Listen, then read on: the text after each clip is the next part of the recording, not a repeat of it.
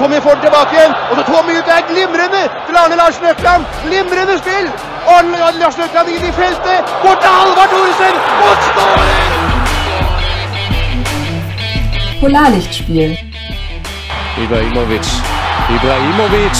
Ibrahimovic! Du Irre! Der skandinavische Fußball-Podcast mit Benjamin König und Luis Mansi.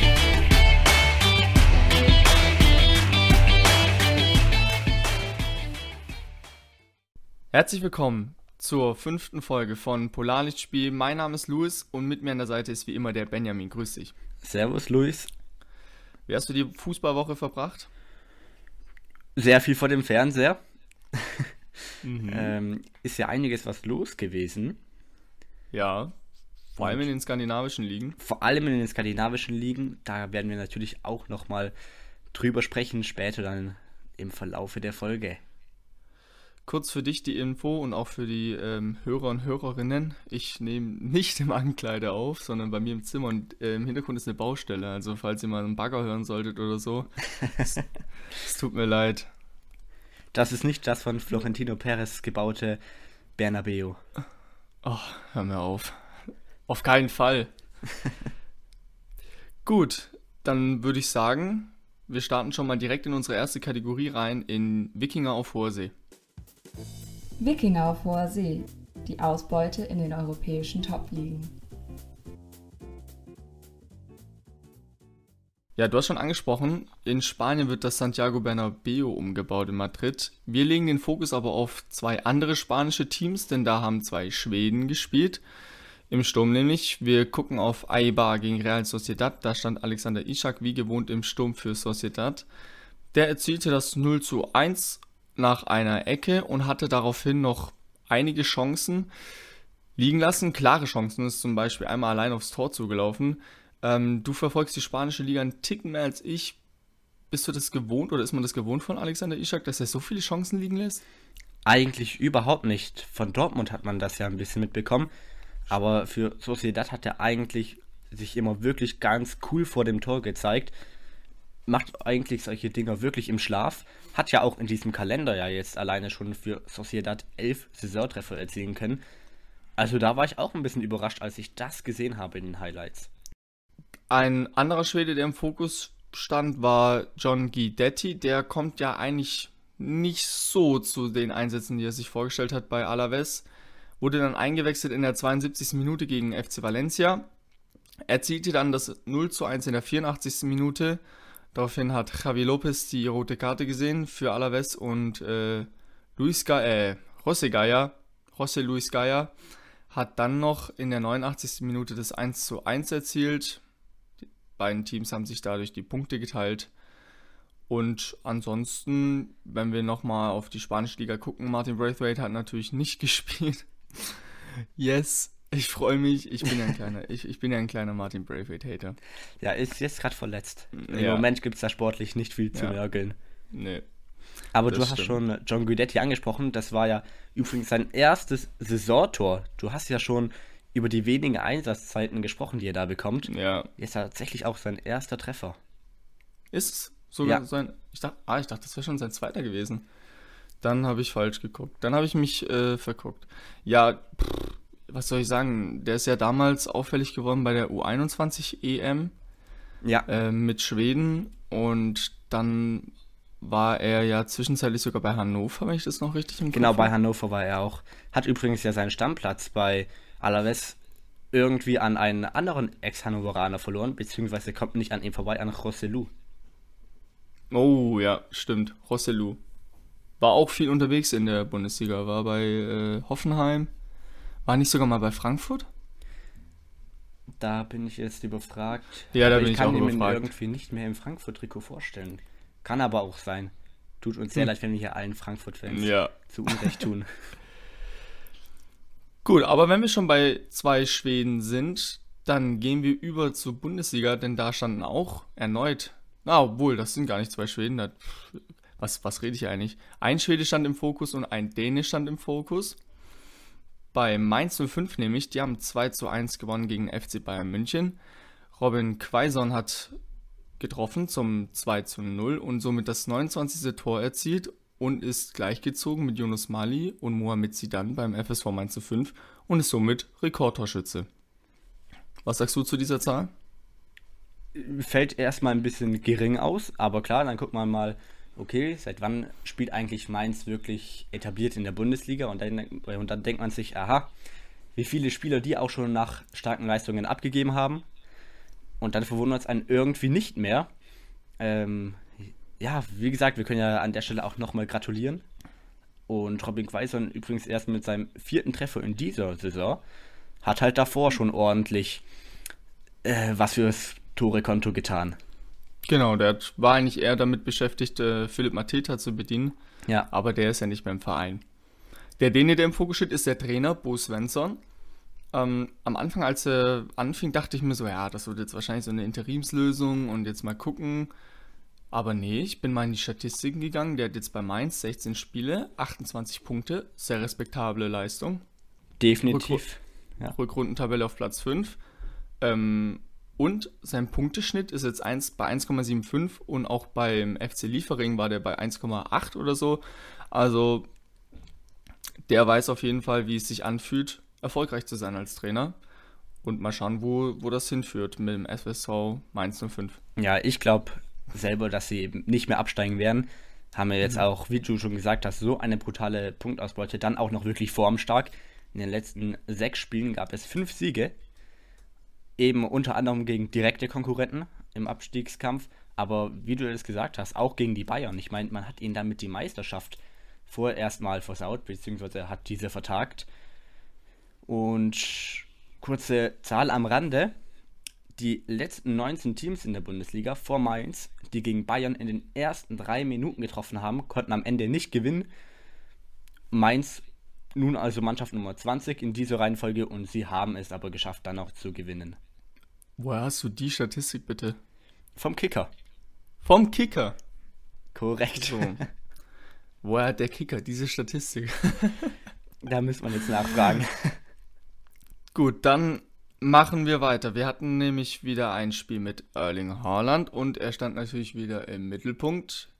Dortmund hat 2-0 gewonnen gegen den VfL Wolfsburg können wir, glaube ich, schnell ähm, ja, abhandeln. Riedle Baku lädt Erling Haaland ein zum 1 zu 0. Katastrophaler Pass nach hinten in die Verteidigung. Haaland fängt ihn ab, kommt mit Tempo. Ball wird noch leicht abgefälscht von Lacroix. Und Castells ist ohne Chance. Und das 2 zu 0 entsteht auch aus dem Fehlpass von Wolfsburg. Oder Hut schaltet schnell, super Pass in die Schnittstelle. Und Haaland läuft übers halbe Feld allen davon. Und dann ganz cool und lässig, wie man ihn kennt, rein ins Tor zum 2 zu 0 zur Entscheidung. Hast, ja. Oder hast du noch was zu sagen zu dem Spiel? Nee, vielleicht noch anmerken, dass der BVB jetzt neunmal in Folge ohne Gegentor gegen Wolfsburg geblieben ist. Das gab es in der oh, ganzen Bundesliga-Geschichte noch nie für einen Verein. Ich weiß sogar, wer der letzte Torschütze war. Ich, ich sag mal, es war ein jetziger Stuttgarter. Ja, es ist Daniel Didavi. Bonuspunkte für das Jahr. Gemacht. Bonuspunkte für was? Für das Jahr. Wie meinst du? In dem er dieses Tor erzielt hat. Worauf willst du hinaus? In welchem Jahr er das geschossen hat? Ach so, in welchem Jahr? Ja. Ähm, muss ja 2016 gewesen sein. Vollkommen richtig. So, jetzt haben wir das auch hinbekommen. Gut, dann äh, sind wir mit der Bundesliga durch. Gab es da nicht noch einen Elfmeter, der von einem Skandinavier verwandelt wurde? Ah, guck mal. Wir haben, wir haben sogar gerade eben noch besprochen, dass wir das äh, ansprechen müssen. Natürlich, Emil Forsberg hat gegen den VfB Stuttgart getroffen per Elfmeter. Zum zwischenzeitlichen, nee, auch zum Endstand äh, zum 2 zu 0. Ja. Ließ da Kobel keine Chance. Und dann habe ich noch eine interessante Statistik. Äh, Leipzig hat an dem Tag 25 Schüsse abgegeben und Alexander Sörlot nur einen einzigen davon. Ja, das spiegelt dann doch so ein bisschen wieder dass Sirlot irgendwie noch nicht so wirklich angekommen ist bei Leipzig. Es ist, er hatte zwar jetzt gerade vor ein paar Wochen eine Phase, wo es besser lief, aber irgendwie. Ja, ich weiß nicht. Ich glaube, ich schiebe das eher mal tatsächlich aus die Spiel, auf die Spielausrichtung des Gegners, auf die des VfB Stuttgarts, mhm. nach der roten Karte von Armada, die ja doch schon sehr, sehr früh da rein flatterte, wurde ja wirklich hinten der Bus geparkt. Ja. Und Sörlot muss halt im Mittelfeld sich die Bälle wirklich auch selber gewinnen.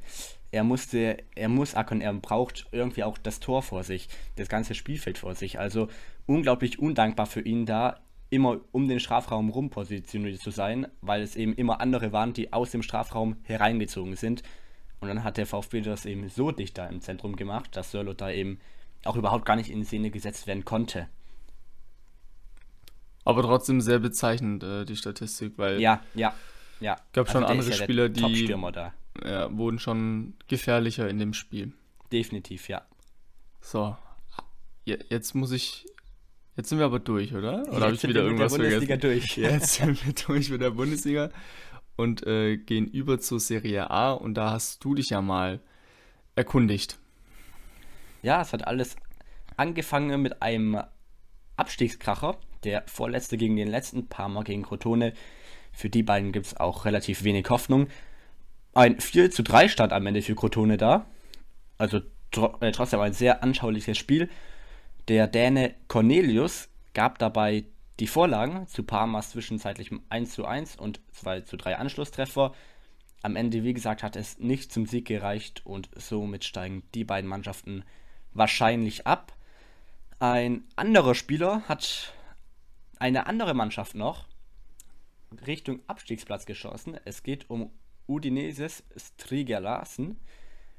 Der Däne hat gegen Benevento das 3 zu 1 erzielt. Nach einem wirklich klasse Einlaufverhalten mal wieder. Und einer wirklich zuckerweichen Flanke von Rodrigo de Paul kam er zum Flugkopfball, war defensiv als Wingback in ähm, bereits gewohnter Rolle ziemlich wenig gefordert. Und somit feiert er nun sein zweites Saisontor. Wir hatten es, glaube ich, in Folge 2 schon mal, dass er ja gar nicht so viele Tore schießt, dass er bisher pro Saison für Udinese genau einen Treffer erzielt hat. Ja, ich, ich habe ja gesagt, er ist auf dem Weg zur Einserquote. Genau. Irgendwann, irgendwann trifft er in jedem Spiel. Ja, und das war es eben mit Striga Larsen. Ein Landsmann von ihm, auch ein Außenverteidiger, stand bei einem Schützenfest im Fokus. Atalanta fertigte Bologna mit 5 zu 0 ab. Mele heißt der gute Außenverteidiger, von dem ich rede, ist eigentlich sehr, sehr schwach ins Spiel gestartet. Unter anderem im direkten Duell gegen einen anderen Skandinavier, gegen den Norweger Skoff Olsen. Der hat in der Anfangsphase wirklich ordentlich Betrieb gemacht auf der rechten Angriffsseite von Bologna. Mähle war da einfach sehr, sehr oft in den Zweikämpfen. Viel zu zaghaft und auch wirklich ungenau dann in den Abspielen. Kam gar nicht in die Zweikämpfe rein. Und dann hat das irgendwie sich gewendet, das Blatt des Spiels. Dann war Atalanta am Drücker. Und beim 3 zu 0 stand ein anderer Skandinavier im Fokus, der Schwede Swanberg. Der hat da nämlich den Ball am eigenen 16er verloren. Eben nach einem starken Gegenpressing, wie man das eigentlich von Atalanta kennt. Da muss man doch gewarnt sein. Gegen Atalanta, wenn du am eigenen Strafraum mit dem Ball am Fuß bist, dann spiel den so schnell es geht ab. Egal in welche Richtung. Aber bleib doch nicht. Bleib doch nicht so lange mit dem Ball am Fuß da stehen. Freuler hat's gefreut. Und wenig später wurde auch dann Swanberg ausgewechselt. Gleiches galt dann für Skoff Olsen, der immer blasser wurde. Und Melle, ich habe es ja schon irgendwie angeteasert, er stand auch dann doch noch positiv im Fokus. Hat nämlich den Assist zum 15-0 Endstand von Mirjanczuk gebracht. Davor gab es so einen kurzen Übersteiger von Melle. Aber das sah schon alles wirklich sehr, sehr leicht aus. Und Verteidigung von Bologna war auch eher auf Laissez-faire-Modus unterwegs. Hatte so ein bisschen was von Pausenhofspiel. Ja, dann haben wir noch einen weiteren Schweden in der Serie A, der mal wieder im Fokus steht. Das ist äh, Zlatan Ibrahimovic. Nicht wegen eines Wettskandals, sondern er hat verlängert Richtig. um ein weiteres Jahr. Jetzt hat äh, AC Milan zwar bitter verloren gegen Lazio Rom. 3 zu 0 war's. Aber wir müssen über diese Vertragsverlängerung sprechen, nämlich über den Sinn und den Zweck. Was sagst du? Ja, ganz eindeutig. Er möchte mit der jungen Mannschaft noch angreifen. Nicht nur im Kampf um die Champions League, die ja dieses Jahr stattfindet, wo ja Milan jetzt mal ganz schnell von Platz 5 auf Platz, äh, von Platz 2 auf Platz 5 durchgereicht wurde. Aber nächstes Jahr, er merkt ja selber, Entwicklungsprozesse dauern eben etwas länger. Und er ist ja quasi wirklich derjenige, der diese ganzen jungen Spieler auf ein Top-Level führen soll. Von daher, er zeigt ja auch, wir haben es jede Woche aufs Neue hier im Podcast, wie formstark er trotzdem noch ist, wie er immer noch Ja. als Stürmer wirklich trifft. Von daher aus sportlicher Sicht absolut nachvollziehbar. In dem Fall ist tatsächlich Alter vorsichtig zu genießen und in diesem wirklich ganz besonderen Fall nur eine Zahl. Aber findest du nicht trotzdem, dass jetzt die alten Haudegen Mandzukic und Ibrahimovic da irgendwie einen Platz blockieren im Team für einen jungen Stürmer? Das ist so, das hatten wir ja mal mit äh, Patrick Cotrone, da hat der Piontek vor sich, vor seine Nase gesetzt bekommen. Ne, Bei allem Respekt, also ich bin ja auch pro Ibra und sag, ähm, dass, es, dass es richtig ist, mit ihm weiter zu verlängern, gerade als, als Identifikationsperson ähm, und als, äh, sag mal, Ziehvater. Aber ähm, irgendwie schwingt da dieses ungute Gefühl mit, dass er halt jetzt dann auch äh, 39 ist. Ja, aber Gegenfrage, wenn wir den aktuellen Kader für Milan uns angucken, wer würde dann wirklich Ibrahimovic das Tore schießen in dieser zentralen Position abnehmen? Ja, stimmt. Würde dann wieder auf Rafael Leao hinauslaufen, das ist ja nicht so wirklich seine Ja, Position. Sehe ich auch lieber Ja. auf dem Flügel. Klar, man kann da mit dem, ich glaube gerade in die Serie B ausgeliehenen Lorenzo Colombo kommen. Okay, aber Ah. gut. Na, Ja, naja. der entwickelt sich gerade noch in der Serie B Ja. weiter, was ja auch absolut nachvollziehbar ist und dann werden wir vielleicht ihn in der übernächsten Saison im Dress von Milan auf dem Platz sehen. So sieht's aus. Dann haben wir noch das Thema Europameisterschaft 2021. Oh ja, guter Punkt. Genau, da wurde Kopenhagen jetzt, ähm, ja, steht fest, dass das als Austragungsort ähm, ja, dient. Äh, stand ja, war, war ja, stand ja lange nicht fest, in welchen Städten jetzt gespielt wird. Ich weiß nur, dass Bilbao nicht, nicht mehr Austragungsort ist, sondern Sevilla und irgendeiner auch nicht mehr. Und Ja. da spielt man stattdessen in St. Petersburg, glaube ich. Ich weiß bloß nicht mehr, welcher Ort das war. Ich weiß es auch nicht mehr. Aber gut für Kopenhagen. Gut für Kopenhagen, schön für Kopenhagen, haben ja jetzt ähm, unter der Woche, letzte Woche zum ersten Mal mit Fans gespielt. Ja.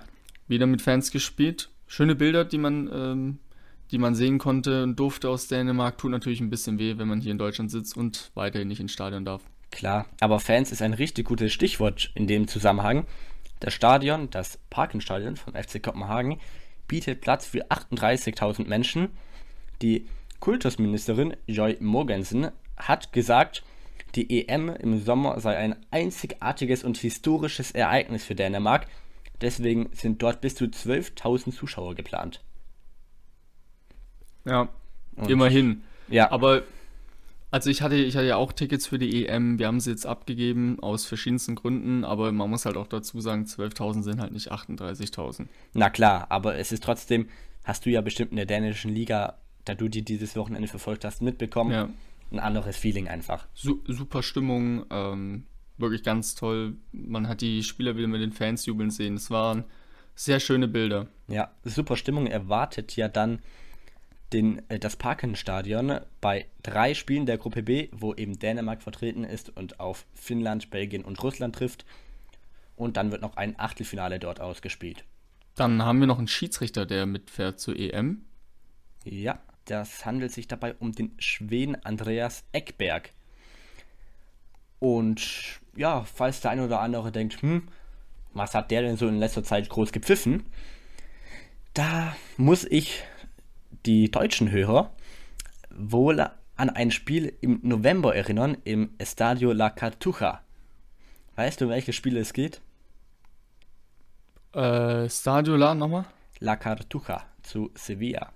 Na, okay, dann äh, ist es wohl das 6 zu 0 gegen Deutschland. Genau. Wo Spanien Deutschland 6 zu 0 abgefertigt hat. Boah, war ein sehr eindrucksvolles Spiel. Ja. Und dann eben Fall. unter der Leitung von Andreas Eckberg. Na, dann hoffe ich mal für die Deutschen, dass sie äh, dem lange fernbleiben. Ja. Weiß man schon, welche Spiele er pfeift? nee. Okay, weil dann ist es ja gar nicht so unwahrscheinlich, dass er, dann ist wahrscheinlich gar nicht so unwahrscheinlich, dass er in der Gruppe von ähm, Deutschland landet. Ja. Ja. Keine skandinavische Beteiligung. Das stimmt, ja. Gut, dann kommen wir jetzt zum letzten Thema, nämlich dem Carabao Cup. Da hast du was zu sagen, Benji? Ja, Tottenham Hotspur rund um Pierre-Emil Heuberg hat Manchester City, ähm, ja, ist Manchester City gegenübergestanden. Am Ende hat sich City völlig verdient mit 1-0 durchgesetzt. Da konnte dann auch Heuberg nichts mehr machen, als Laporte 10 Minuten vor Schluss einen wuchtigen Kopfball aufs Tor gehauen hat, beziehungsweise geköpft hat eben. Und Heuberg konnte eben auf die Linie nicht mehr retten. 8000 Fans haben das Spiel übrigens im Stadion gesehen. Was ich ein bisschen ironisch fand, war, dass zwei City-Fans einen Banner in die Luft gehoben haben, wo drauf stand Fans, Football, Owners in that order. Wir brauchen jetzt gar nicht groß in Diskussion, glaube ich, abzuschweifen, aber dass man den Besitzer ganz hinten anstellt bei einem Team wie Manchester City, ja. Schwierig. ja, muss man nicht ganz verstehen, aber gut. Schwierig. Okay. Dann, wenn wir schon bei Dänen und bei Fans sind, wir haben es ja schon angesprochen, in der dänischen Liga waren mal wieder Fans zugelassen. Und somit kommen wir zur nächsten Kategorie, nämlich unserem Tagesgeschäft und den skandinavischen Ligen. Tagesgeschäft. Rückblick auf den skandinavischen Ligaalltag. In der dänischen Superliga müssen wir noch ein Ergebnis nachreichen vom 25. Spieltag, weil wir letzte Woche am Montag aufgenommen haben. Da hat der Randers FC gegen Midtjylland gespielt, das ging ereignislos 0 zu 0 aus. Und am Mittwoch ging es dann letzte Woche schon direkt weiter mit dem 26. Spieltag und da standen sich Aalborg BK und Odense BK gegenüber und das war ein sehr ereignisreiches Spiel. Aalborg konnte das Spiel mit 3 zu 2 für sich entscheiden und da standen zwei Spieler im Mittelpunkt. Zum einen der Torwart von Odense namens Sayuba Mande und bei Odense der Verteidiger Alexander Jül Andersson. Ich komme da gleich drauf zurück. Zunächst erzielte Tom van Wert das 1 zu 0 nach einem Schnitzer in der Hintermannschaft bei Odense läuft er allein aufs Tor zu und schiebt ihn eiskalt rein. Danach gab es einen Handelfmeter verschuldet von Alexander Jül Andersen. Und rat mal, wer den Elfmeter geschossen hat. Er hat früher mal bei Hannover gespielt. Oh, Hannover verfolgt uns in dieser Folge. Ja, bei Aalborg BK. Früher bei Hannover. Ich komme auf keinen Spieler. Okay. Ivar Fossum. Oh. Ah, ja. Hat den Elfmeter geschossen und er wurde gehalten von Sayuba Mande, dem Ivora, der generell eine klasse Partie gemacht hat, hat viele Schüsse aufs Tor bekommen, musste viel halten. Dann ging es weiter in der zweiten Halbzeit, dann kam wieder Fossum ähm, über die rechte Seite und erneut ist Alexander Jül Andersson im Mittelpunkt. Der hat nämlich das Eigentor erzielt nach einer Flanke. Unglücklich, ähm, äh, Sayuba Mande greift dann ähm, daneben und ähm, Jül Andersson konnte gar nicht mehr ausweichen. So springt der Ball von seinem Fuß ins eigene Tor. 2 zu 0. Ayo Simon Okusen erzielte nach einer Ecke den Anschlusstreffer zum 2 zu 1 und dann erneut ein Handspiel im 16er von Odense, erneut ein Elfmeter für Aalborg. Diesmal ist Kaspar Kusk angetreten und erneut hat Sayuba Mande pariert. Wow. Also das musst du auch erstmal schaffen, ja. in einem Spiel zwei Elfmeter zu halten, respektable Leistung. Odense war am Drücker, aber dann in der 88. Minute hat der 19-jährige Schwede Team Prica die, für die Entscheidung gesorgt zum 3 zu 1 und dann erzielte Odense tatsächlich noch den Anschlusstreffer zum 3 zu 2 in der 92. Minute durch. Alexander Jül Andersen. Ah, das ist doch mal dann ein also, ereignisreiches Spiel für den Innenverteidiger gewesen. Doppeltorschütze leider einmal ins falsche Tor. Passiert. Sönneski hat gegen Lyngby gespielt, ebenfalls am Mittwoch. Ähm, Torschütze zum 1-0 war Mark Dahlhende in der 16. Minute aus gut 20 Metern per Volley unhaltbar ins untere Eck. Also in Dänemark und Schweden fallen ziemlich viele richtig geile Tore, muss ich sagen. Ich habe gleich auch noch zwei auf Lager. Ähm, auf der anderen Seite hat Marcel Römer die rote Karte gesehen nach einem überharten Einsteigen äh, mit gestreckten Beinen gegen Rilval Hassan. Ähm, Lüngby hatte einige Möglichkeiten zum Ausgleich, hat dann aber nicht mehr gereicht und dementsprechend haben sie 1 zu 0 verloren. Nordjylland hat gegen Brøndby gespielt. Ähm, darauf gehe ich jetzt nicht wirklich ein, weil wir haben hier zwölf Spiele ähm, und das würde, glaube ich, den Rahmen sprengen. Brøndby hat 0 zu 3 gewonnen. Torschützen waren Michael Ure, Andrea Pavlovic und Lasse Wien Christensen. Aarhus hat 2-0 gegen Randers gewonnen. Torschützen waren da Albert Krombeck und Alexander Amitsböll. Und Welke BK hat, nee, Welje BK hat gegen Horsens 3 zu 0 gewonnen. Da war Ugo Eti, Etitike, boah, das ist ein Name, Ekitike, doppelt getroffen und Lukas Engel. Und dann hatten wir noch ein Topspiel am 27. Spieltag, nämlich Midtjylland gegen Kopenhagen. Und das konnte Midtjylland mit 4 zu 1 für sich entscheiden. Ne, Quatsch, nicht 27. Spieltag, 26. Spieltag sind wir noch. Das konnte Midtjylland 4 zu 1 für sich entscheiden. Und das ist schon mal ein deutliches Zeichen im Meisterschaftskampf auf jeden Fall. Definitiv. Ja. Junio Bromado ähm, zunächst mit dem 1 zu 0, eiskalt wie nach einem Konter.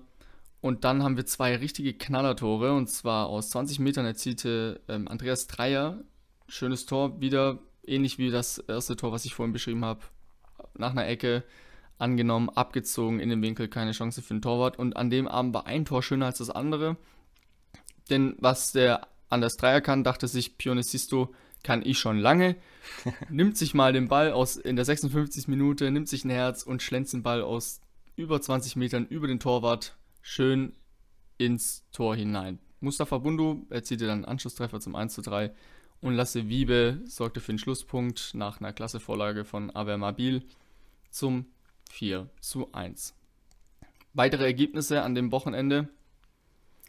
Ähm, zum 27. Spieltag. Söndeski hat 1 0 gegen Vele BK gewonnen. Horsens 1 0 gegen Aalborg. Brøndby 2 0 gegen Randers FC. Das ist gleich interessant für die Tabelle. Odense BK hat auch 2 0 gewonnen. Kopenhagen 2-1 gewonnen und Nordjylland hat 3-2 gegen Midtjylland gewonnen. Was bedeutet das für die Tabelle und den Meisterschaftskampf?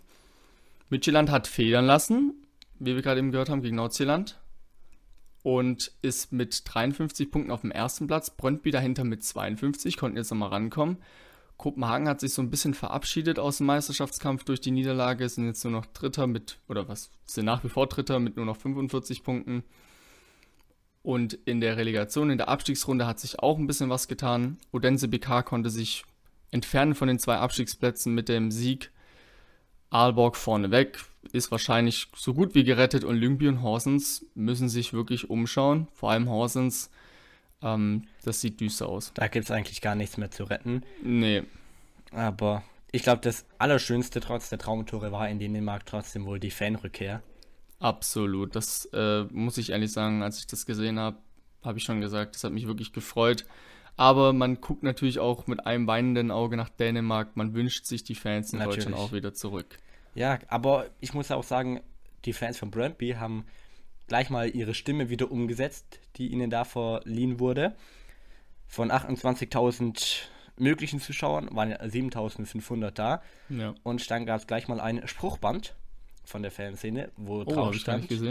Ja, da stand drauf: Gier, Heuchelei, Korruption. UEFA und FIFA, vergesst nicht, wenn die Super League weg ist, seid ihr immer noch Feind Nummer 1 im Kampf gegen den modernen Fußball. Nur da die Parallele, die wir ja auch schon in Ja, der Super League. Spezialfolge angesprochen haben. Genau, so. und davor, du hast äh, komplett recht, auch noch davor. Nee, nee, perfekt. In Folge 2 war das, glaube ich, Folge 2 oder 3. Die Folge mit Zorniger Ibra. Dort haben wir eben die starke Fanszene, wie viel die wirklich ausmachen können gegen den modernen Fußball bei Brøndby angesprochen. Ja. Dann hast du noch richtig gesagt, Kopenhagen gegen Aarhus. Da gab es im Spiel davor was richtig Witziges. Was heißt im Spiel davor? Das letzte Mal, als die beiden Teams aufeinander trafen.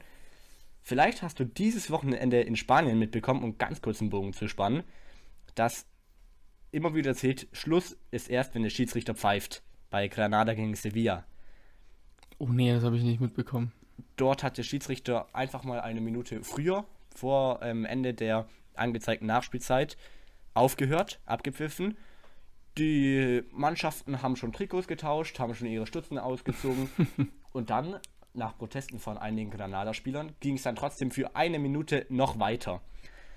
Und im Februar ist eben gerade beim letzten Aufeinandertreffen zwischen Aarhus und Kopenhagen ähnlich Kurioses passiert.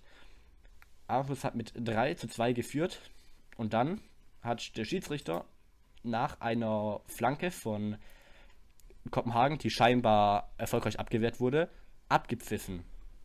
Nach dem Abpfiff meldete sich aber dann noch der VAR und es wurde noch auf Handelfmeter entschieden. Und so hat Jonas Wind dann fünf Minuten nach Ablauf der angezeigten Nachspielzeit noch per Elfmeter den Ausgleich besorgt. Boah, mit was du hier ums Eck kommst. Äh, Darauf wäre ich jetzt nicht gekommen. Ja, und die beiden, die beiden Teams spielen ja sogar als nächstes nochmal gegeneinander, wenn es dann in der Rückrunde geht. Oh ja. Gab es denn nicht sowas ähnliches auch mal in der Bundesliga? Stimmt. Mit, mit Mainz und Freiburg? genau mit dem Halbzeitpfiff. Das fand ich auch sehr kurios. Ja, Ja, immer wieder diese, diese Spielzeit, die schon abgelaufen ist. ja. Die Spielzeit abgelaufen ist in Schweden noch nicht. Die ist dort noch nicht abgelaufen. Dort hat sie ja erst angefangen. Und du hast dieses Wochenende mal einen Blick darauf geworfen. So sieht's aus. Ich habe jetzt nicht alle Ergebnisse rausgeschrieben, aber ich möchte trotzdem so das Witzigste, das Kurioseste und das Wichtigste mitteilen. Hecken hat gegen Sirius 1 zu 2 verloren und damit hat Hecken erstmals seit sieben Spielen gegen Sirius wieder zu Hause verloren. Bei Kalmar 1 zu 0 Sieg gegen Örebro hat der 19-jährige Isaac Jansson seinen ersten Treffer in der Allsvenskan erzielt. In der letzten Saison hat er schon mit vier Assists brilliert. Bei Malmö gegen Östersund irgendwie ein Top-Duell hat Malmö trotz Führungstreffer und einem wirklichen Chancenwucher nicht gewonnen. In der 81. Minute hat dann Östersunds Innenverteidiger Mokibi den Ball noch nach einer Ecke mit dem Kopf ins Tor befördert und auch noch ziemlich kurios, wir hatten es in der letzten Folge schon, als der Brøndby-Spieler innerhalb von vier Sekunden vom Platz geschickt wurde mit Gelb-Rot. Diesmal hat Östersunds Frank Arhin innerhalb von zwei Minuten Gelb-Rot bekommen.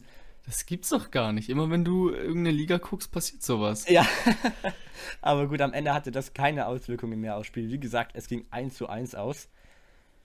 Dann hatten wir noch, nachdem wir letztens ein Kopenhagen-Derby hatten, ein Stockholm-Derby. AIK Sölna gegen Amabi. AIK hat 2 zu 0 gewonnen und ist nun zu Hause seit vier Spielen gegen Amabi ungeschlagen. Letztes Jahr hat AIK ebenfalls beide Spiele für sich entscheiden können. Und was aber wirklich witzig war, das hat man gar nicht so mitbekommen, aber in Schweden sind tatsächlich auch wieder Zuschauer im Stadion. Jetzt kurze Schätzfrage an dich. Wie viele Fans sind denn pro Spiel erlaubt im Moment? In Schweden? Ja, Ach, die machen das gar nicht nach Prozentzahl, sondern nach, die haben eine feste Zahl. die haben eine feste Zahl. Ähm, gut, die wollen sie natürlich nicht die Blöße geben und weniger als Dänemark machen. Wobei die Stadien ja nicht alle so groß sind. Ich sag, ich sag jetzt mal auch so 7.000, 8.000. Die Zahl lautet 8. Acht Zuschauer. 8 Zuschauer pro Spiel. Die schwedische Liga eben, wie du gesagt hast. Ja, es ist wirklich der Wahnsinn. Oh, ey, naja. Okay. Ja, weil es ist wirklich so, die schwedische Liga, wie du richtig gesagt hast, wollte auch so ein bisschen dem Dänemark-Modell folgen. Ja, da haben sie aber die Rechnung ohne die schwedische Regierung gemacht, die dann gesagt hat, äh, Leute, man darf sich im öffentlichen Raum zu acht treffen. Warum Oh. sollte das für Fußballstadien anders sein? Oh je. ja, aber das war dann wirklich, wirklich Bitte. das war so witzig, als dann AIK getroffen hat, beim 1 zu 0, dann haben die die Fans gefilmt. Und man denkt halt, das sind ja gar keine Fans im Stadion, weil alles leer war. Und dann filmen die da auf eine Gruppe mit vier Zweierleuten immer, immer zwei Leute nebeneinander, die dann richtig jubeln, aber es sind halt wirklich nur diese acht Leute gewesen, die ausgelassen den Derby-Sieg im Stadion jubeln konnten. Hammer. Ja. Aber so kuriose Szenen hatten wir jetzt schon im Laufe des Jahres häufiger. Ich glaube, bei einem Italien-Spiel war mal irgendwie war mal ein Krankenhaus eingeladen, dann waren da 50 Zuschauer. Stimmt, ja. Dann bei einem VfB-Spiel auch mal. Äh, Rostock war dann gefühlt das halbe Sta das ganze Stadion voll. Genau. Also, ja. Oh Mann, wo das noch hinführt äh, im Laufe des Jahres, müssen wir, bleiben wir mal gespannt. Aber acht Zuschauer ist halt echt, ist eine Zahl. Ist brutal, ja. Haben Ja. bestimmt für Stimmung gesorgt. Ja, also bei dem Tor zumindest definitiv. Äh, genau, ein Spiel gab es dann noch am Montagabend. Göteborg hat Degerfros empfangen. Und ziemlich kurios, das 1 zu 0 da sah Degerfors, äh, da sah Göteborgs Torhüter nicht ganz glücklich aus. Man muss aber auch sagen, er hat womöglich Leben gerettet. Hört sich wieder kurios an. Wenn man sich das mal anguckt, dann wäre der stramme Flachschuss aber wohl direkt auf zwei Tauben, die da Ey, du willst am Tor standen. heute, wirklich, der wäre direkt auf die drauf zugegangen und die haben wirklich keine Anstalten gemacht, da wegzufliegen. Erst als dann der Göteborg-Torhüter den Ball so ganz komisch abgewehrt hat, wie man es kennt, wenn einem der Ball so unten durchflutscht, da quasi beim Torhüter. Und dann, als der Ball dadurch ein bisschen hochgesprungen ist, sind die Tauben weggeflogen und die hat es fast noch erwischt. Oh weia. Also Tauben, gelb-rote Karten, acht Fans. Also War auch, Kurios. was, war auch nicht was los. War sehr kurios in der schwedischen Liga. Ja, sehr kurios wird auch, wenn du mir die Überleitung gestattest, unsere nächste Kategorie. Nordische Mythen und Geschichten. Heute präsentiert von Benjamin.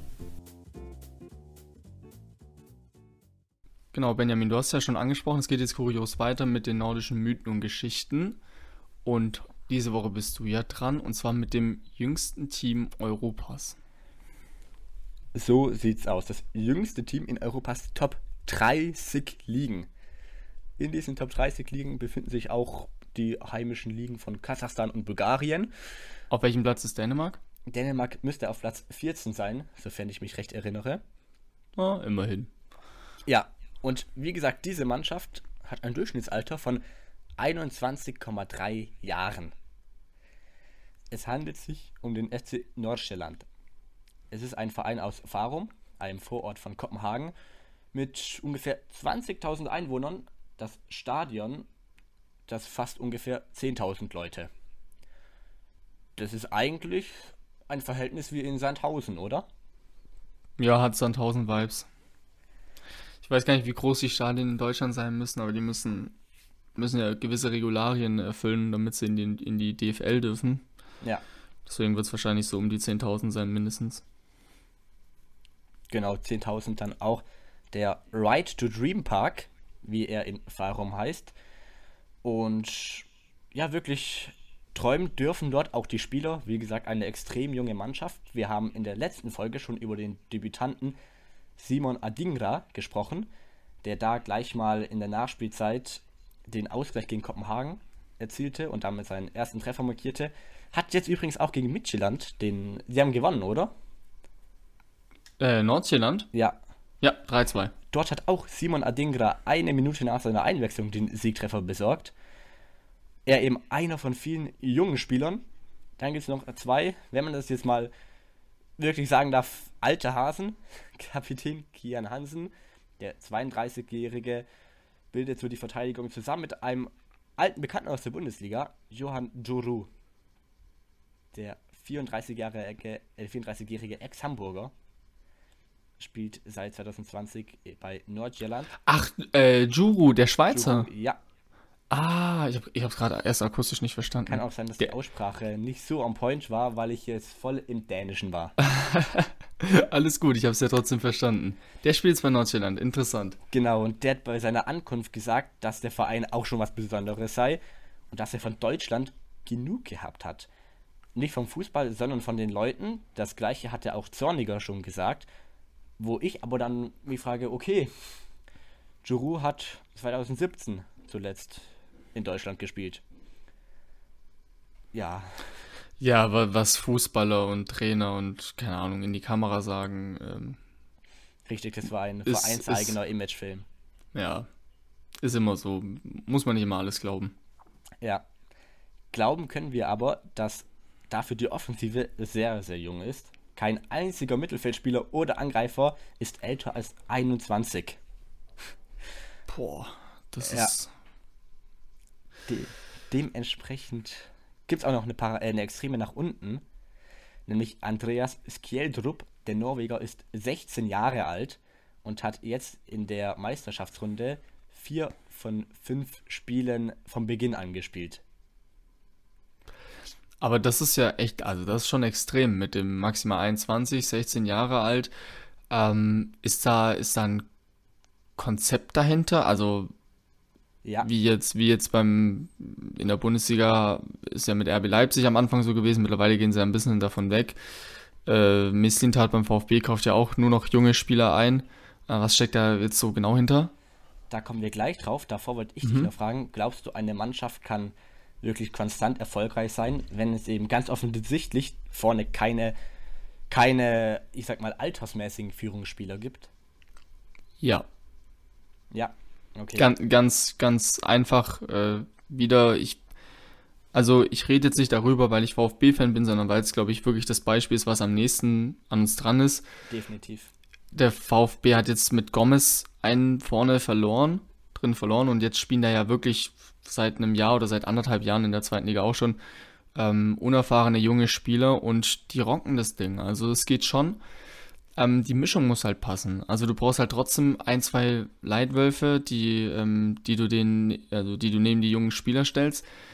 Ähm, aber ansonsten, warum nicht? Ich meine, bei RB Leipzig hat es auch funktioniert. Die sind mit lauter No-Names aufgestiegen und sind dann im ersten Jahr direkt äh, Richtung Meisterschaft, ähm, Ja. also haben Kurs auf die Meisterschaft genommen. Also, und warum nicht in, in Dänemark? Ich meine, ähm, wenn nicht dort, wo dann. Ja, vollkommen richtig. Ja, genau. Oder was und- sagst du? Ey, wir haben natürlich, wir haben natürlich noch das andere Beispiel mit, äh, mit äh, AC Mailand. Da ist halt ein Zlatan Ibrahimovic vorne in der Offensive und ohne den wird es halt genau andersrum laufen bei AC Mailand. Genau. Ähm, die jungen Spieler werden wahrscheinlich überfordert. Ja, Überforderung ist ein sehr gutes Thema, weil da wirklich in Nordsjælland auch gesagt wird, okay, die Spieler sollen so spielen, wie sie meinen, wie es richtig ist. Also ihnen werden extrem viele Freiheiten gegeben. Und Sche scheint ja zu funktionieren, weil hast du die Historie, hast du so die Historie gerade im Kopf, wie sie die letzten Jahre platziert waren? sie waren sehr, sehr oft vorne mit dabei, aber nie ganz vorne. Ja, gut, so wie dieses Jahr wahrscheinlich. Genau, ja. Wobei, ich glaube, sie haben 2020 sogar den Pokal gewonnen, aber eben nicht die Liga. Und du hast gerade schon gefragt, ob es ein Konzept dahinter gibt. Ja, schon beim Blick auf den Kader fällt so ein gewisses Muster auf, nicht nur beim Alter, sondern auch bei der Nationalität. Und zwar gibt es extrem viele junge afrikanische Spieler. Und das liegt einfach daran, dass insgesamt sieben Akteure von Nordsjælland in der Right to Dream Academy in Accra in Ghana ausgebildet wurden. Und sieben Akteure sind für den Kader wirklich extrem viel, dafür, dass sie eben nicht aus der offiziell eigenen Jugend kommen. Dazu kommt noch, dass mit Mohamed Kudus, der zu Ajax Amsterdam gewechselt ist und dort auch regelmäßig zum Einsatz kommt, mit Isaac Atanga, der in die MLS zu Cincinnati gegangen ist, und mit Abdul Mumin, der zum portugiesischen Vitória Guimarães gewechselt ist, auch noch drei Spieler hergegeben wurden, von denen keiner älter als 22 ist. Und Darf ich, darf ja, ich kurz fragen, die Akademie in Ghana, ja, gehört die Nordsjælland selber? da komme ich gleich drauf. Die gehört nicht Nordsjælland. Es ist nämlich genau andersrum. Nordsjælland gehört in gewisser Weise dieser Akademie. Ah, okay. Bevor wir aber noch zu der Verflechtung kommen, ist trotzdem interessant, wie ich finde, dass die Königstransfers, die in den letzten Jahren getätigt wurden, gar nicht aus dieser, Kateg äh, aus dieser Academy kommen. Ich meine, in diesem Sommer war der namhafteste Abgang wohl Mikel Damsgaard, der mittlerweile bei Sampdoria Genua, der ein wirklich äh, fester Bestandteil in den Plänen von Claudio Ranieri ist. Ja, auch kein unbeschriebenes Blatt auf dem Trainermarkt. Und der Rekordtransfer des Vereins ist ein gewisser Emre Mor. 2015 für 9,5 Millionen zum BVB gewechselt. Oh ja, stimmt. Das vergisst man immer. Ja, Das vergisst man immer, wo die Spieler herkommen in den europäischen Top-Ligen. genau. Das ist ja wie, ähm, ja egal, fahr fort. Ja, und Emre Mor kam eben nicht aus der Right to Dream Academy aus Accra. Wurde ja meines Wissens nach sogar in Dänemark geboren. Wenn wir jetzt aber schon bei der to Dream Academy und potenziellen Nachfolgern von Emre Mor sind, dann steht am aktuellen Kader Abu Francis, der mit 19 Jahren auch, wie schon Kudus, das Interesse von Ajax Amsterdam geweckt hat. Und der gleichaltrige Kamadin Soleimana, der dieses Wochenende, ich glaube, auch einen Elfmeter verschossen hat gegen Midtjylland, der hat von Leverkusen schon ein Angebot von 6 Millionen Euro bekommen. Wurde aber abgelehnt. Mhm. Und Zu wenig. Zu, 6 Millionen zu wenig. wenig. Ja, ich weiß nicht, ob es daran lag, dass es zu wenig war oder ob er noch ein Jahr lang eben bei Nordsjælland spielen Mhm. wollte. Auf jeden Also Fall 6 Millionen ist ordentlich. 6 Für- Millionen für einen 19-Jährigen, ja. Aus der dänischen Liga ist sehr viel. Ja. Zeigt aber auch, dass andere Teams dieses Konzept eben schon auf dem Schirm haben. Hatte auch eine Lokalrivale von Leverkusen, Fortuna Düsseldorf. Die haben direkt aus der Right to Dream Academy Calvin Ofori geholt. Wenn man sich jetzt denkt, mhm, Calvin Ofori, Fortuna Düsseldorf, irgendwie rattert es dann nicht. Das ist dann irgendwie verständlich, weil er in den letzten elf Spielen nicht mitgewirkt hat, stand oftmals gar nicht im Kader.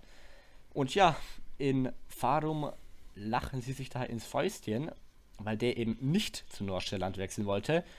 Und als er eben noch bei der Akademie war, wurde ihm so das gleiche Level wie Kudus so zugesagt. Kudus, wie gesagt, mittlerweile auch fester Bestandteil bei Ajax Amsterdam.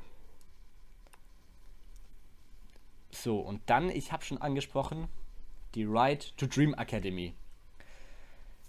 Ja, die wurde Anfang 2016 von der Pathway Group gekauft. Von Welcher Group? Pathway. Okay, kenne ich nicht. Muss man auch nicht kennen, kannte ich davor auch nicht. Okay. Wird aber oder wurde ins Leben gerufen von einem gewissen Thomas Andrew Vernon, den aber alle nur Tom nennen und deswegen wir es jetzt auch machen. Der war zuvor als Scout für Manchester United in Afrika aktiv gewesen, hat dort dann auch eben diese Akademie gegründet und mittlerweile gilt sie wirklich als die beste Jugendakademie im Sub-Sahara-Raum. Sie soll wirklich den jungen Spielern eine Perspektive ähm, geben. Es gibt dort auch ähm, Stipendien und Schulbildung. All das übernimmt eben die Pathway Group. Dazu gibt es acht top bewässerte Rasen, ein wirklich tolles Gelände. Und das Motto von Tom, Afrika soll nicht die europäische Philosophie bekommen. Und ja, ich wollte einfach mal dann wissen, was du davon hältst. Nicht Er die europäische Philosophie bekommen. Richtig, weil wir ja dann doch oft sehen, dass europäische, National äh, europäische Trainer dann auch Nationaltrainer von afrikanischen Nationalmannschaften werden. Was hältst du so von der Entscheidung, dass man die ghanaische Kultur nach Europa bringt? Tom hat gesagt, wie es die Südamerikaner eben machen. Oder dass man äh, lieber mal die europäische, dann doch taktisch wahrscheinlich erfahrenere oder mehr ausgebildetere ähm, Spielkultur nach Afrika bringt. Boah.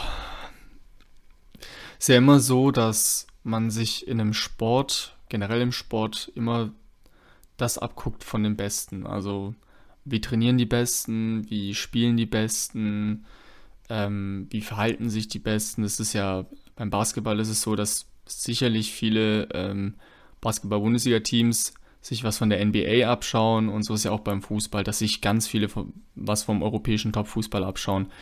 Deshalb würde ich fast schon sagen, von der Philosophie, also vom Fußballerischen her, würde ich weiterhin sagen, sollen die, sollen die doch mal nach Europa gucken, weil das ja wirklich, also es ist ja, funktioniert ja, es ist ja gut, warum sollten sie sich das nicht abgucken?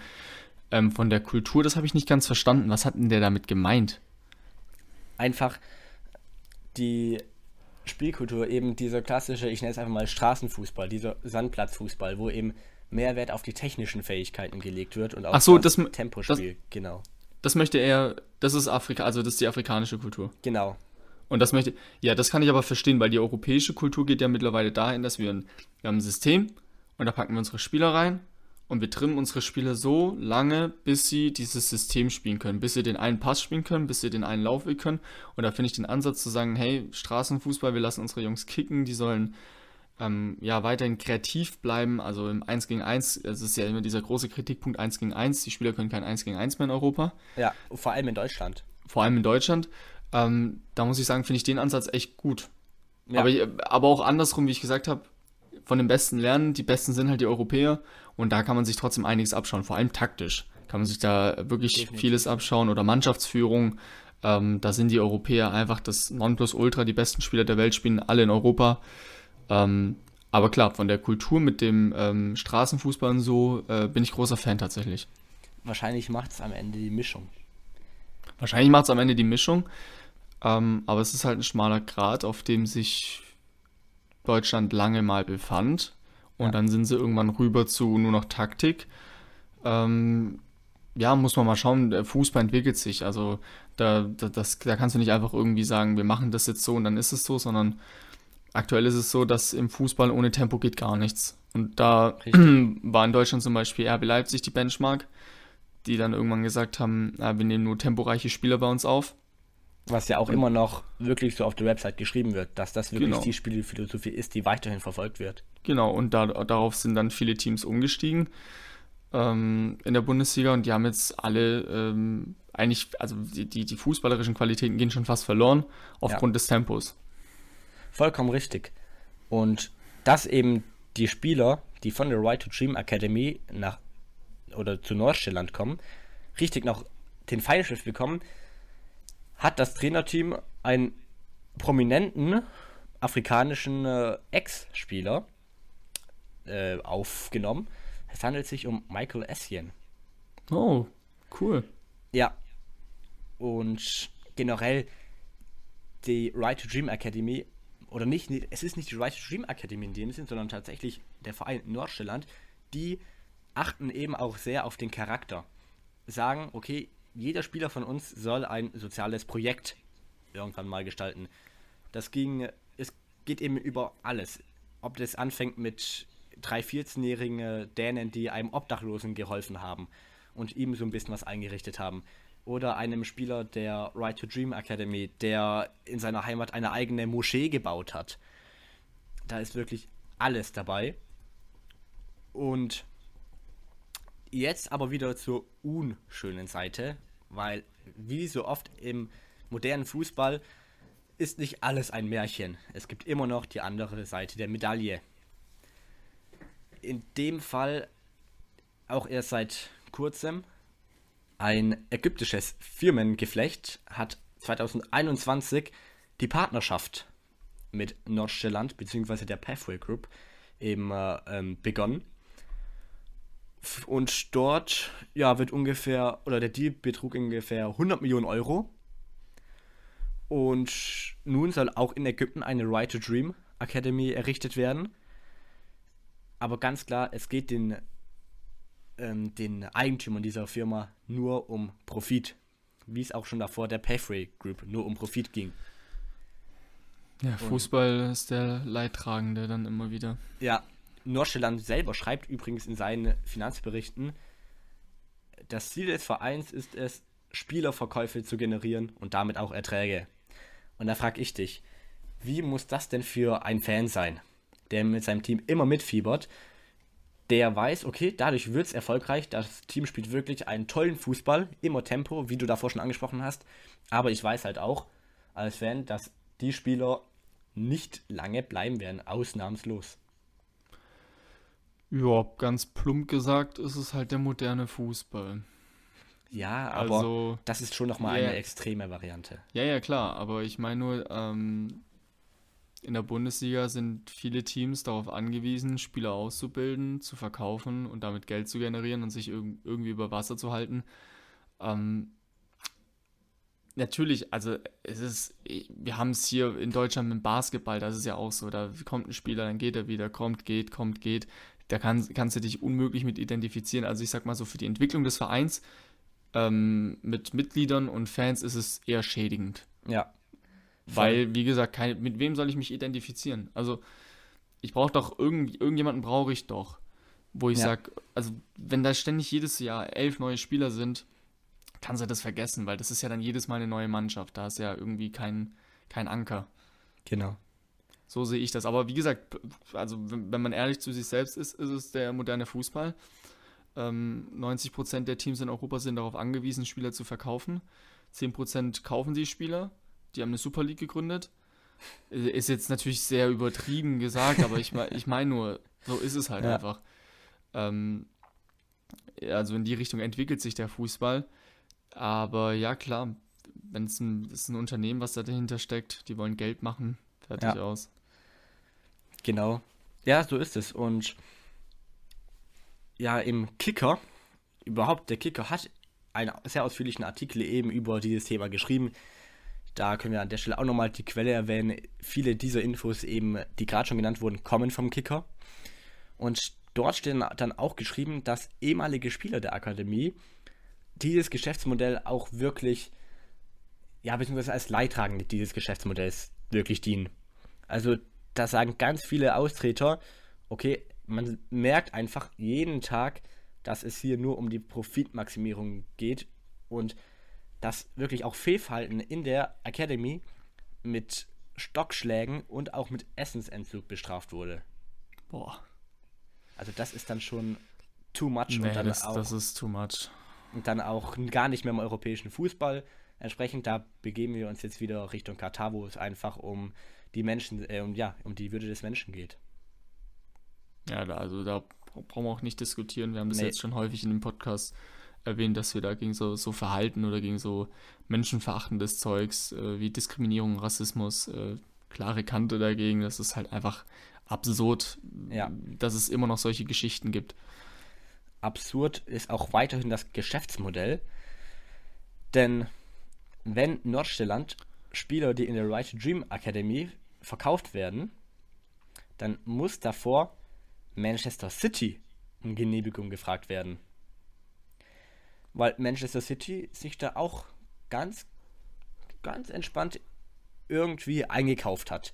Und so fließen 25% der Ablöse eines to Dream Academy Akteurs direkt nach England weiter. Das heißt, wenn Nordjylland sich einen Spieler von dort kauft, Nee, wenn Neuseeland einen Spieler verkauft, dann Ach, kriegt verkauft. City, genau, dann kriegt City die 25% Ablöse.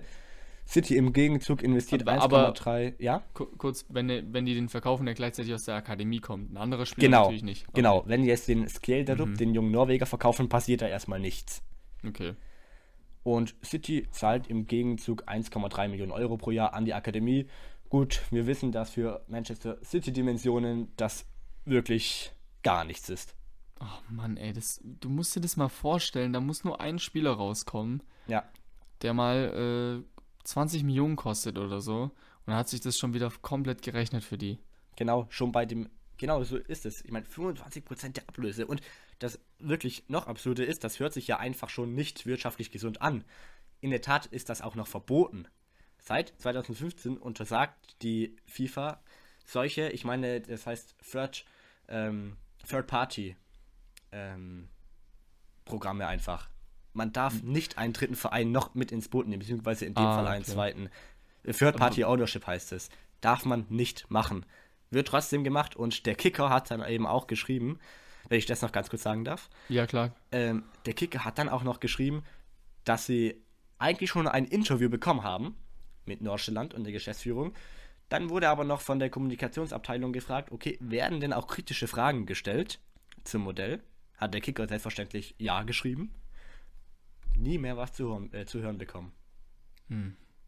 Kannst, kannst du mir das mit den äh, Third Party nochmal erklären? Weil, also, bei, Ja. wir haben ja, es gibt ja trotzdem noch dieses, ähm, wenn du einen Spieler weiterverkaufst und du hast irgendwie eine Klausel drin, dann kann ja ein dritter Verein immer noch Geld bekommen. Das gibt's ja. Das ist ja Richtig. erlaubt, oder? Richtig, aber das ist ja nur dann erlaubt, wenn dieser Spieler, oder in der Regel ist das so, wenn dieser Spieler zuvor schon bei dem Verein gespielt hat. Ja, genau. Aber in dem Fall war ja ein so, Spieler ja, bei der Right Dream Academy, ist dann zu Nordsjælland und wenn er von Nordsjælland nach, was weiß ich, ähm, Frankfurt verkauft wird, dann kriegt City auch Geld. City, die davor nichts mit dem Spieler per se zu tun hatten. Aber ist, ähm, hat nicht Atletico Madrid, also ich weiß nicht, ob das jetzt passt ganz, aber Atletico Madrid hat doch auch mal irgendwann die Verkaufsrechte oder die Vertragsrechte zu 50% abgetreten an eine chinesische Firma. Das heißt, wenn äh, Atletico 50 Millionen eingenommen hat, dann sind mal gut und gerne 20 Millionen an diese Firma.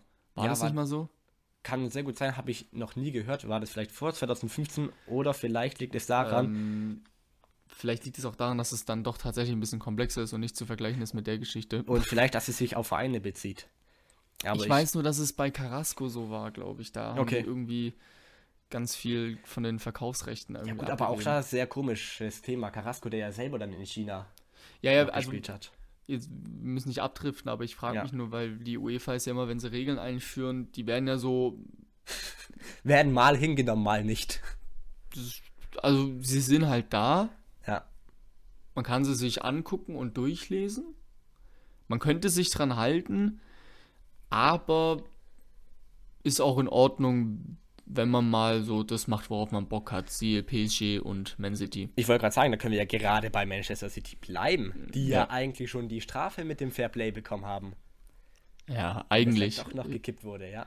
Es ist die UEFA. Es ist herrlich. Es ist wirklich, es ist ein, ein Schauspiel eigentlich wirklich. Es ist Ja. der Wahnsinn.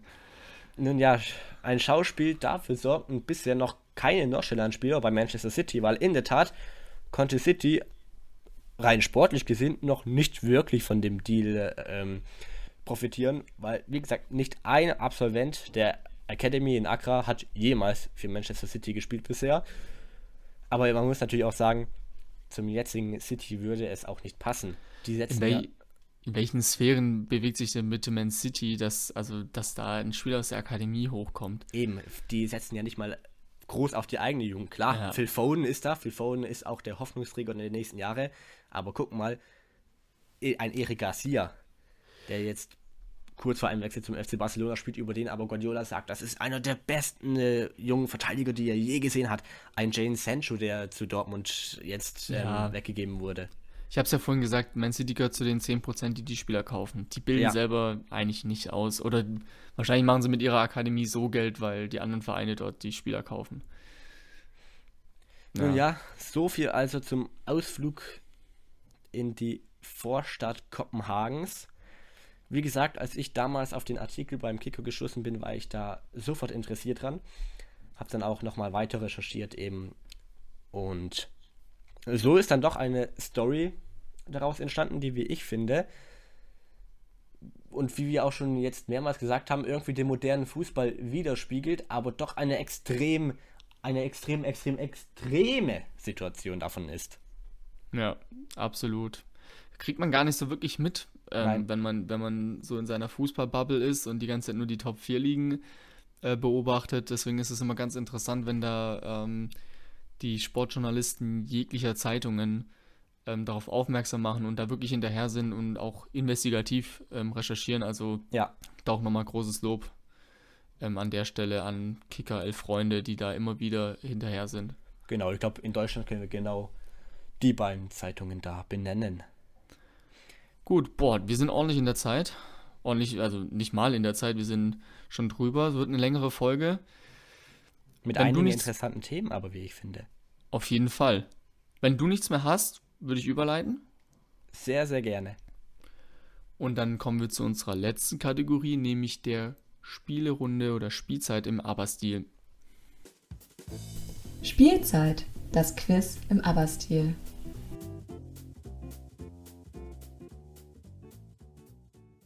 So, Benjamin. Jetzt sind wir wieder ähm, angekommen bei unserer letzten Kategorie. Und diesmal darfst du anfangen. Ich weiß gar nicht, wer das letzte Mal angefangen hat, aber ich sag einfach mal, diesmal darfst du anfangen. Ja, ich habe eine Frage für dich mitgebracht über einen Spieler, den wir thematisiert haben und dann zusammenhängend mit drei Vereinen, die heute so ein bisschen im Fokus standen. Es geht um den Dänen Jens Trigger Larsen. Und da wollte ich fragen, bei welchem Verein hat er noch nicht gespielt? A. Beim FC Kopenhagen, B. bei Brøndby oder C. bei Nordsjælland. Boah, keine Ahnung. Jens Larsen. Nochmal alle drei Vereine bitte.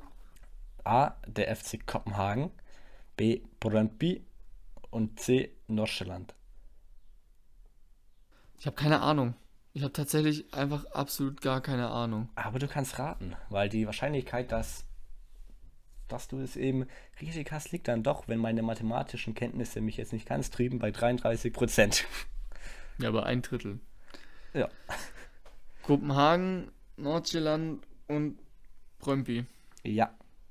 Boah, dann tippe ich auf Nordjylland. Dort hat er tatsächlich gespielt. Er hat Oh. noch nie bei Kopenhagen gespielt. Mann, ey, diese Quizfragen mit Spielern, wo sie nie gespielt haben. Du kannst aber noch böse. natürlich eine Bonusfrage beantworten, wenn du willst. Eine ganz kurze. Wo oder bei welchem deutschsprachigen Verein hat er denn gespielt, bevor er zu Udinese weitergegangen ist? Tipp Österreich. Okay, dann gibt's ja, dann gibt's, dann haben wir das schon mal, da muss ich le leider auch raten. Äh, ich sag jetzt entweder Rapid oder Austria Wien. Äh, Richtig? So viel kann ich vorwegnehmen. Es ist Wien? Ja, Dann sag ich Austria. ja. Yes. Da ist der Punkt dann doch noch da.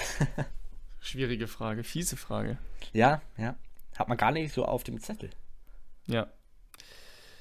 Äh, ich habe mal wieder ein Wer bin ich vorbereitet und ich würde sagen, ich gebe dir den ersten Tipp, wenn du bereit bist. Ja. Okay, ich bin Däne. Mhm. Ich war Innenverteidiger. Oh, Vielleicht war das schon zu viel. Ich glaube, ich weiß. Ach komm. Nee, dann Aber- lass mich. Ja, lass ich, mich ich lasse dich weiter. Ja, Ja. ja. Ich habe 75 Länderspiele Oh, vielleicht weiß ich es doch nicht. absolviert. Mhm. Ich habe ganz, ganz viele Jahre beim Brøndby IF gespielt. Okay. Ich habe 175 Premier League Partien. Mhm. Ähm, ich bin damals für 15 Millionen Euro zu Brøndby gewechselt. 2014. Wow. Mhm. Hast du schon. Ähm, Du hast mich verunsichert. Ich wusste, ich wusste, dass eine der Informationen, die ich dir gebe, dich wieder verunsichern wird. Nee, ich, ich finde es gut, dass ich mich selber nicht blamiert habe, weil meine Antwort wäre wohl gewesen, nachdem du gesagt hast, dass du Innenverteidiger warst, äh, Bo Svensson, weil ich, in der, weil nee, ich bei nee, der Recherche nee, nee. auf den gestoßen bin, handelt es sich um Daniel Agger. Yes. Yes, Daniel Agger. Ich habe den genommen, weil ich letzte Woche ähm, erst Daniel Agger raten wollte bei William Quiz. Ja. Ähm, erstaunlich, dass der für. Ähm, nee, Quatsch, der ist ja gar nicht für 15 Millionen gewechselt. Der hat einen Marktwert von 15 Millionen. Ist dann für eine Ablöse von 4 Millionen. Das war wahrscheinlich so ein Freundschaftspakt zwischen Liverpool und Brøndby gewesen. Okay. Ähm, ist er dann rüber gewechselt. Wieder zurück zu seinem ähm, Heimatverein, bei dem er ähm, von 2002 bis 2006 gespielt hat und dann von 2014 wieder und dort seine Karriere beendet hat. Auch schön, oder? Ja, definitiv. Vereinen. Einmal die Premier League mitgenommen mit Liverpool. Stimmt. Das volle Programm, leider kein Titel, gut. Macht man nichts. Aber dafür wirklich die Glanzzeit von Steven Gerrard quasi miterlebt. Ja, Die war die späte Glanzzeit. Da Ja. müssen wir auch mal dann ehrlich sein. Nee, Ja, aber gut, er, immer, immerhin, er wurde englischer äh, Liga-Pokalsieger und hat Community Shield mal gewonnen, aber das sind ja nicht die Titel, die du gewinnen willst in England. vor allem nicht die, mit dem sich der FC Liverpool schmücken möchte. Ja. Alles klar, dann sind wir durch mit der XXL-Folge. Naja, nicht ganz XXL, aber wir sind ähm, ordentlich über der Zeit. Dann zum Ende nochmal klassisch. Ihr könnt euch gerne bei uns melden, wenn ihr irgendwelche Geschichten habt, über die wir sprechen sollen oder irgendwelche Ideen. Dann gerne melden auf Instagram beim Benjamin. Der heißt dort ben.koe oder bei mir, dort heiße ich e.manzi.passion. So, haha, jetzt habe ich den Part bekommen mit Instagram. Sei dir gegönnt. Da gerne melden, uns schreiben. Äh, wir packen es auf unsere Liste, wir gucken uns das an. Wir haben natürlich nicht immer alles im Blick. Wir versuchen aber möglichst alles zu covern. Ich glaube, das sieht da man ja selber, wenn wir uns hier gegenseitig immer noch komplettieren mit Infos. So sieht es nämlich aus. Und ansonsten, jetzt kommt dein Part, gerne an unsere E-Mail-Adresse. polarlichtspielpodcast at gmail.com. Dort Genau. könnt ihr auch alles Mögliche hinschreiben, Feedback oder eben, wie der Luis gerade schon gesagt hat, Themenwünsche, alles Mögliche. Alles Mögliche. Gut, dann wäre es das von meiner Seite gewesen. Hast du noch was, Benjamin? Ja, wenn euch der Podcast hier gefallen hat, dann könnt ihr natürlich A, sehr gerne ihn weiterempfehlen, wie auch immer. Und B, könnt ihr natürlich auf Apple Podcasts und 5-Sterne-Bewertungen da lassen. Das würde uns sehr, sehr freuen. Wir hoffen wie immer, dass euch die Folge gefallen hat, dass hier wirklich was Inforeiches auch rüberkam. Ich meine, wir hatten jetzt den ähm, Geschichten- und Mythenblog. Wir hatten aber auch davor schon zahlreiche, wirklich interessante Fakten, wie ich finde. Auf auch jeden Fall. Kuriositäten rund im Liga-Alltag. Dann äh, würde ich sagen, wir beenden jetzt hier mal die Folge und hoffen, ihr seid nächste Woche Dienstag wieder dabei. Ich wünsche euch eine schöne Restwoche, eine schöne Fußballwoche. Bis dahin, macht's gut. Ciao.